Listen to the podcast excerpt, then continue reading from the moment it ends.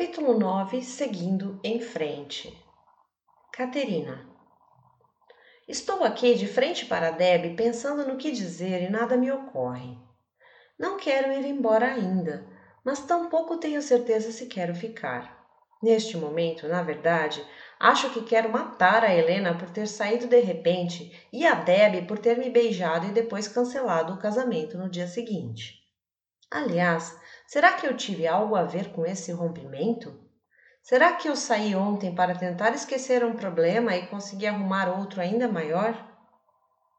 Caterina, você poderia me acompanhar à cozinha? pergunta a moça e eu saio do meu devaneio. Não tenho certeza se consigo levantar-me daqui. Minhas pernas estão moles e a cabeça está muito leve para que eu consiga equilibrar-me.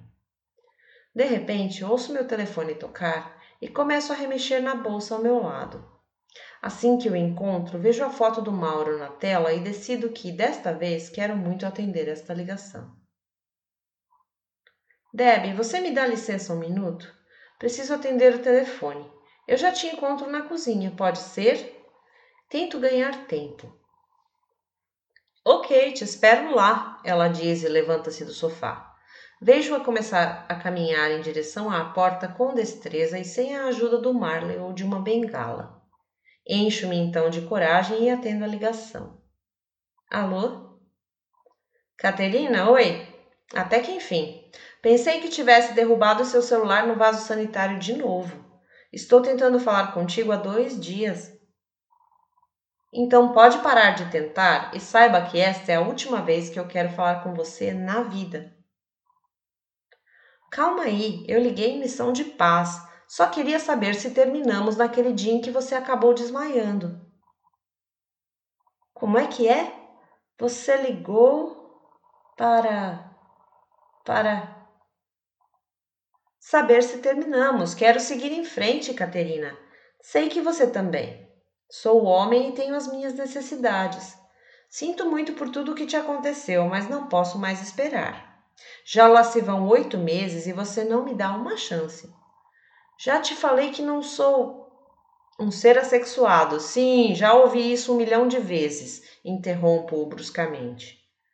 Você está livre, Mauro. Você conseguiu me fazer perder toda a vontade de tentar qualquer coisa com você.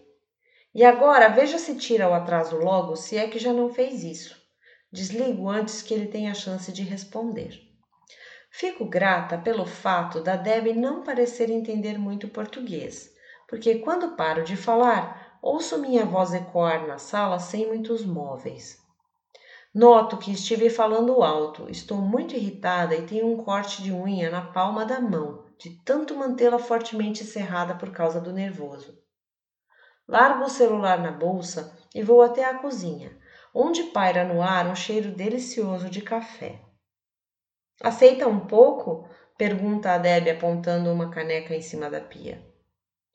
Sim, obrigada. Apresso-me a levar o líquido à boca para ter tempo de pensar no que dizer em seguida. Acabei de ver que já são quase sete da noite e decidi que não vou querer ficar aqui neste lugar depressivo. Pelo menos não hoje. Ela fala com os olhos fixos em um ponto e pela primeira vez Vejo seu rosto contraído em uma expressão de tristeza. Concluo que sinto falta do sorriso bonito e das covinhas que fiquei admirando na noite anterior. Fique tranquila, estou de saída mesmo. Vou só acabar o café e você já sai. Se precisar de alguma coisa, pode me ligar. Vou deixar meu número com você. Imagino como deve estar se sentindo hoje com tudo o que aconteceu entre vocês. Falo e engulo o resto do café rapidamente, já pronta para largar a xícara na pia e ir buscar minha bolsa. Na verdade, não quero seu número, ela diz, e eu fico envergonhada com a rejeição. Tudo bem, de qualquer forma, espero que consiga se sentir melhor saindo. Caterina, eu quero que você me acompanhe. Como? pergunto surpresa que você saia daqui comigo. Gostaria que fosse comigo a um lugar de que gosto muito. Mas eu, assim de repente, eu preciso voltar para casa. Tenho a Arizona me esperando e, enfim, Saí só para vir aqui falar com a Helena porque ela pediu. E agora sou eu que estou te pedindo para ficar comigo. Quer dizer, para viajar comigo. Pode ser? Você faria isso por mim? Mas viajar? Atibaia fica uma hora daqui. Já esteve lá? Deb, eu sinto muito. Por favor, voltamos amanhã mesmo, antes do almoço. Ela fala e olha na minha direção como se conseguisse me enxergar, e vejo uma lágrima discreta rolar do canto do seu olho direito e misturar-se a uma mecha de seus cabelos claros. Fico alguns segundos olhando para o que parece ser uma mulher totalmente diferente da que conheci na noite anterior. Sua aparência é frágil e seu corpo está meio curvado para a frente.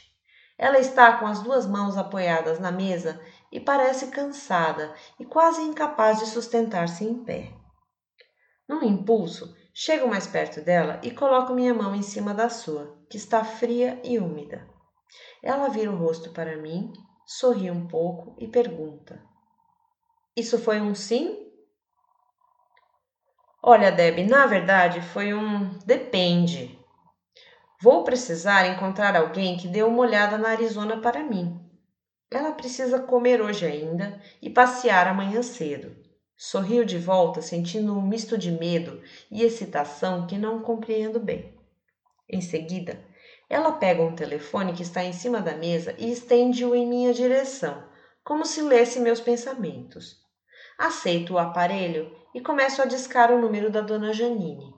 Depois que a minha vizinha diz que pode ficar com a Arizona, sigo a Deb até a suíte do apartamento, onde ela agilmente escolhe várias peças de roupa das gavetas e dos cabides. Depois de colocar tudo de qualquer jeito dentro de uma mala que estava embaixo da cama, ela vai até o banheiro e separa mais alguns itens, deixando claro que tudo aquilo é para nós duas usarmos.